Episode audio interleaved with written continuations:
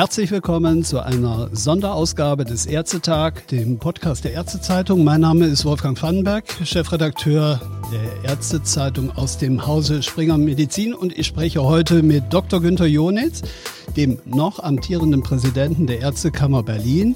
Warum noch amtierender Präsident? Am späten Mittwochabend äh, hat er uns wissen lassen, dass er im nächsten Jahr von seinen Ämtern als Ärztekammerpräsident Berlin und damit natürlich auch als Mitglied im Vorstand der Bundesärztekammer zurücktreten will. Und das, nachdem er seit 1999 ununterbrochen Kammerchef in der Hauptstadt ist. Er spricht von neuen Horizonten. Ich möchte gerne wissen, was er damit konkret meint.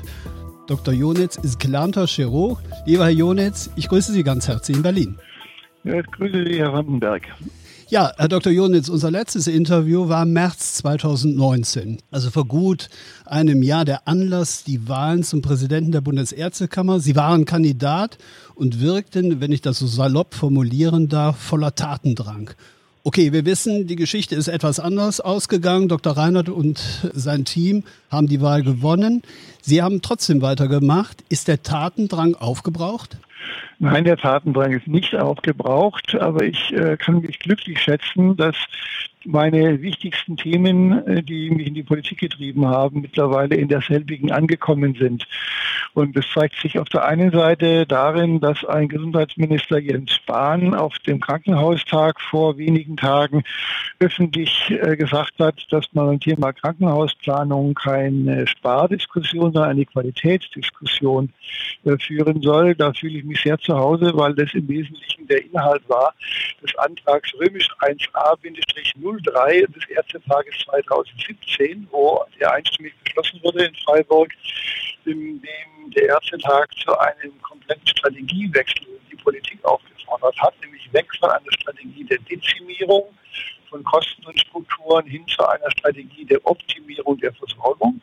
Und der zweite Punkt ist das Thema Patientensicherheit, das mittlerweile sehr erfolgreich von der WHO übernommen wurde, und zwar nicht nur von der WHO, sondern auch von den Einrichtungen, die den G20-Gipfel vorbereiten. Das heißt, die Organisationen, die auf höchster politischer Ebene die Musik machen, haben sich offensichtlich dazu, soll ich sagen, breitklopfen lassen oder überzeugen lassen, dass wir mit der herkömmlichen Art, Gesundheitspolitik zu betreiben, nicht weiterkommen.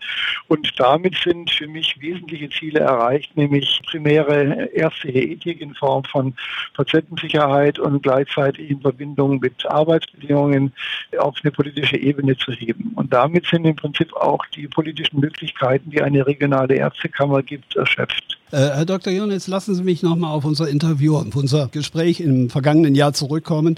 Dort hatten Sie ja auch im Zusammenhang mit dem TSVG die Untätigkeit der verfassten Ärzte an vielen Stellen angesprochen. Wörtlich, ich darf Sie zitieren, das gilt auch für das Aussitzen relevanter Lösungen, die eigentlich schon da sind auch die Patienten merken, dass hier etwas nicht stimmt. Wir stecken wirklich in einer Krise. Ist diese Krise, so wie Sie es jetzt eben beschrieben haben, jetzt überwunden?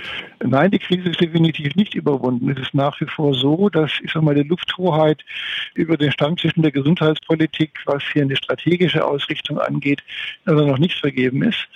Das heißt, wir haben nach wie vor eigentlich alle Optionen, selber bessere Konzepte zur, einer, für die Gesundheitspolitik zu liefern. Das müssen wir dann halt nur auch tun. Und in der Vergangenheit haben wir uns mehr mit uns selber beschäftigt, mit Honorarproblemen, mit Fragen von Zuständigkeiten und angeblichen Machtverlust. Wir sind also aus der defensiven Rolle nach wie vor nicht rausgekommen. Und das ist eigentlich, sehe ich nach wie vor als Chance an. Aber die Möglichkeiten, auch hier etwas zu verändern, sind leider Gottes begrenzt. Da hätte man sicherlich als Präsident einer Bundesärztekammer mehr tun können. Die Wahlen sind anders gelaufen, was jetzt auch weder ein Drama ist noch irgendwie ein großes Problem. Also ich verstehe mich mit Klaus Reinhardt und eigentlich auch unserem Präsidium recht gut und erlebe auch die Arbeitsatmosphäre im Vorstand als sehr konstruktiv. Mir ist es nach wie vor so, dass die Potenziale, die man eigentlich hat, tatsächlich Politik zu gestalten, noch nicht äh, erschöpft sind. Ja. Ja, zugespitzt klingt das so ein bisschen für mich nach Kapitulation. Und äh, das äh, ist nein, das ist keine ja? Kapitulation. Ja, das ist, sagen wir so, das ist keine Kapitulation. Bezeichnet es bitte ganz freundlich als Einsicht in die gegebenen Umstände, weil äh, ich habe zwei, es sind ja zwei Ebenen, die bei mir eine zentrale Rolle spielen. Die erste Ebene ist die auf der nationalen, also Ebene Bundesärztekammer. Und die andere Ebene ist die der Landesärztekammer. Und in der Landesärztekammer kann ich sehr schön festhalten, dass auch da einer meiner freundlichen Wünsche und Hoffnungen in Erfüllung gegangen ist, nämlich, dass wir sehr viele jüngere und hochaktive Mitglieder in unserer Kammerversammlung haben, die zum Teil frisch gewählt sind, zum ersten Mal in ihrer Amtsperiode dabei sind. Und die sind mit großem Elan dabei, äh, Politik zu gestalten und die Art und Weise, wie diese jüngere Generation Politik gestalten möchte, deckt sich nicht unbedingt mit der Weise, die ich letztendlich für mich für richtig halte. Und damit ist dann der Zeitpunkt gut, um einen Stab entsprechend zu übergeben und eine Generationswechsel einzuleiten. Ich möchte da nochmal noch mal ein bisschen nachhaken wollen und fragen, ob es Sie vielleicht denn doch am Ende nicht geschafft haben, Ihre Kolleginnen und Kollegen davon zu überzeugen, dass es einer neuen Selbstbesinnung, das sind übrigens Ihre Worte, bedarf, weil sich mhm. halt Medizin, weil sich die Patienten und nicht zuletzt auch die Arbeitsbedingungen dramatisch verändert haben. Das kann man so sehen, aber man darf bitte schön die Möglichkeiten eines weißen Raben in der Position eines Ärztekammerpräsidenten nicht überschätzen. Äh, ich glaube, dass das, was ich in der Ärztekammer Berlin bewegt habe, weit über das hinausgeht, was sonst in einer Bundesärztekammer eigentlich üblich oder normal ist. Und es war mir immer ein Anliegen, die Sache Ebene äh, stärker zu betonen als irgendeine Ebene des Paktens oder der Beziehungsebene. Und wenn ich mir nur angucke, welche Themen lanciert worden sind und wie die mittlerweile völlig normal geworden sind, dann halte ich das für ein durchaus erfolgreiches Vorgehen und dann ist auch irgendwo eine Entschuldigung gut. Ja, Sie sprechen es an, die Berliner Ärztekammer. Ich habe nochmal in die Zahlen reingeschaut. 2018 waren Sie sozusagen der Shootingstar. Sie haben mit knapp 700 Stimmen, haben Sie also wirklich die meisten Stimmen hinter sich bringen können als Listenführer des Marburger Bundes. Mit weitem Abstand kamen erst Kolleginnen und Kollegen hinter Ihnen, also am mangelnden Rückhalt innerhalb der Lokalen, wenn ich das so sagen darf, Berliner Ärztekammer, kann das ja nun nicht liegen. Und da ist natürlich in dem Kontext meine Frage, warum ziehen Sie die Legislatur nicht durch bis zum Jahr 2023? Also fünf Jahre sind es ja jetzt neu. Darüber haben wir soeben gesprochen mhm. und steigen jetzt schon zwei Jahre vorher aus. In Ihrer Pressemitteilung dazu heißt es bis zum Juni 2021. Reicht genau, die Kraft ja. nicht mehr? Reicht die Kraft nicht mehr bis 2022? Mit, das, das, nö, das hat mit Kraft nichts zu tun. Das ist eine Frage der politischen Gegebenheiten. Und die politischen Gegebenheiten sind so, dass ich auf der einen Seite eine äh, junge Generation habe, die äh, gerne die Führungsverantwortung übernehmen möchte, auf der einen Seite. Auf der anderen Seite sind die Möglichkeiten, die ich jetzt bräuchte, um tatsächlich nach eigenem Gusto die Kammer weiter zu gestalten, äh, trotz allem begrenzt, trotz Wahlergebnis und anderen Geschichten. Und dann ist der Zeitpunkt nach wie vor ein günstiger, um zu sagen, so, dann ist jetzt der Moment gekommen, hier den Stab zu übergeben. So, dann reden wir kurz noch über die Zukunft. Mit dem Hinweis auf neue Horizonte haben Sie uns natürlich neugierig gemacht. Was heißt das denn ganz konkret? Gute Frage. Konkret heißt es noch gar nichts, außer dass es anders wird. Also wenn ich jetzt mal flapsig bin, dann kann ich sagen, ich wüsste gar nicht, was ich ohne Gesundheitspolitik anfangen würde. Etwas aufblühen vielleicht. Und äh, habe jetzt also keinen Zettel in der Tasche mit konkreten Gebieten, aber ich werde mit Sicherheit der Politik oder dem Gesundheitswesen nicht verloren gehen.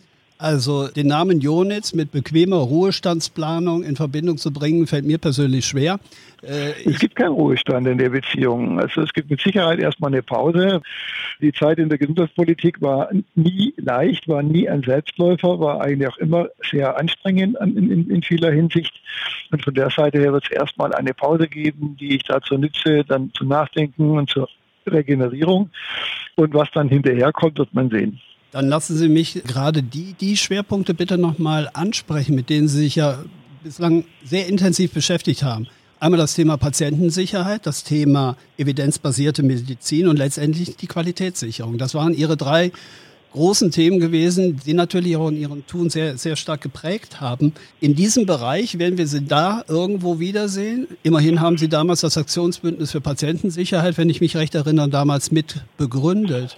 Und äh, also, heute ist just der ja. Tag, der Welttag Patientensicherheit. Genau. Und ich denke, auch da haben sie mindestens mal ein kleines Mosaiksteinchen gelegt.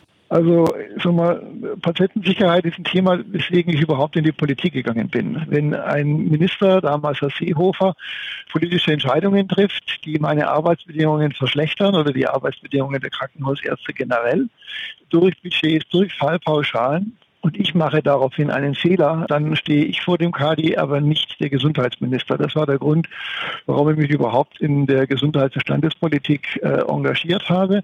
Und der Weg daraus heißt dann nicht, dass man dann die Politik beschimpft oder lautes Wehklagen beginnt oder ähnliches, sondern der Weg daraus heißt, dass man Lösungen schafft. Und was wir in Deutschland gemacht haben, sind nicht einfach nur Strukturen zu schaffen, sondern wir haben vor allen Dingen eine diametral andere politische Strategie gefahren, um das Thema gangbar machbar zu machen. Eine diametral andere Strategie als in allen anderen Ländern. Wir haben eben nicht die eine Organisation geschaffen, die dann zentral für das Thema verantwortlich ist und wo die Institution weiß, was die einen falsch machen, was die anderen regeln müssen. Es war von vornherein dann, das war nicht ganz von vornherein klar. Es war klar, dass man das Thema überhaupt erstmal gangbar machen muss. Das haben wir mit dem Berliner Gesundheitspreis hingekriegt, 2002.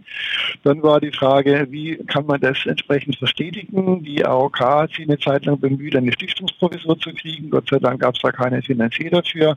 Und in der nächsten Linie war dann die Gründung eines Aktionsbündnisses im Jahr 2004. Beschlossene Sache 2005, ein einstimmiger Beschluss des Deutschen Ärztetages. Die Chefredakteurin des BMJ hatte mir dann mal gesteckt, dass sie kein anderes Ärzteparlament kennt, das sich mit diesem heiklen Thema in dieser Form beschäftigt hätte. Und das Aktionsbündnis Patientensicherheit war Vorbild für ganz viele Länder. Also von Japan, Frankreich bis nach nach Holland waren verschiedene Länder, die das dann entsprechend übernommen haben. Und 2017 auf dem Ministerial Summit on Patient Safety, der von der Bundesregierung und von der britischen Regierung eingerührt wurde, konnte man dann darlegen, dass der konstruktive, lösungsorientierte Weg wertschätzend und nicht skandalisierend und nicht dramatisierend der einzig zielführende ist. Und genau diese Strategie wurde mittlerweile von der internationalen Ebene übernommen. Also das betrachte ich als vollen Erfolg. Wenn Sie so wollen, wurde ein Beschluss des Deutschen Ärztetages von der WHO erfolgreich umgesetzt und auch entsprechend angewandt, findet demnächst Eingang in die Politik der G20 und G7-Gipfel, was mich dann noch mehr freut. Und wenn der eine oder andere glaubt, dass das vielleicht sogar ein Rollenmodell ist, dass man sich nicht gegenseitig mit Rostbollen bewirbt, sondern dass man sich hinsetzt, guckt, welche Versorgungsprobleme haben wir und wer hat Vorschläge, wie man diese Probleme idealerweise lösen kann, der ist mit Sicherheit auch schon auf dem richtigen Weg. Okay, Sie haben da so ein bisschen durchblitzen lassen, dass Sie natürlich auch in beratender Funktion jetzt schon auch für die Bundesregierung ja auch unterwegs waren, gerade bei, bei solchen Themen, die auch international gespielt werden. Das führt mich natürlich zu der vorletzten Frage. Also da steckt ja noch unglaublich, Sie sind jetzt 62, glaube ich, 62 im Juni geworden. Ja, genau, ja. Und da steckt natürlich irgendwo noch Feuer und Energie drin. Was sind die Dinge, die Sie vielleicht dann noch konkret bewegen wollen? Also ich möchte gerne weiterhin in der Politikberatung tätig sein. Das habe ich in der Vergangenheit auch gemacht, allerdings freundlich hinter den Kulissen. Also ich freue mich unter anderem, dass die Pflegekosten aus den DRGs herausgerechnet äh, worden sind. Das war so eins der Nebenprodukte einer, eines guten Kontaktes zu einer regierungstragenden Partei und werde auch versuchen, äh, dort weiter meinen Einfluss zu nehmen. Dann auf der parteipolitischen Ebene hinter den Kulissen, was das Leben von alleine auch schon wieder ein bisschen ruhiger macht. Allerletzte Frage, äh, Herr Dr. Jonitz. Äh, Sie haben gestern Abend in der Delegiertenversammlung, haben wir erleben dürfen, dass die Weichen neu gestellt worden sind, auch mit der Nachwahl von Dr. Matthias äh, Bleuchle zum Vizepräsidenten ja. der Landesärztekammer Berlin. Er ist niedergelassener Gynäkologe und folgt damit ja auch auf Dr. Regine Held, die zuvor Ende Juni ihr Amt zur Verfügung gestellt hat. Wird er Sie möglicherweise in Ihrem Amt denn beerben? Gibt es da schon eine Prognose von Ihrer Seite? Das hängt ganz banal davon ab von den Kammerwahlen 2024. Denn der Marburger Bund stellt ja inzwischen erfreulicherweise die stärkste Fraktion in der Delegiertenversammlung, hat damit das Vorschlagsrecht. die Koalition war an keiner einzigen Stelle irgendwie gefährdet. Die einzige Personalfrage, die von dem Koalitionspartner gestellt wurde, war die des Themas Vizepräsident. Und ich gehe davon aus, dass mein Nachfolger oder meine Nachfolgerin aus den Reihen des Marburger Bundes kommt. Herr Dr. Jonitz, ich danke Ihnen ganz herzlich für das Gespräch, wünsche Ihnen zunächst mal für die noch verbleibende Amtszeit alles Gute und ich denke, dass wir das ein oder andere Gespräch bis zu Ihrem offiziellen Rücktritt dann sicherlich noch führen werden. Herzlichen Dank für jetzt und Ihnen alles Gute. Dankeschön, Herr Vandenberg. Ciao. Ciao.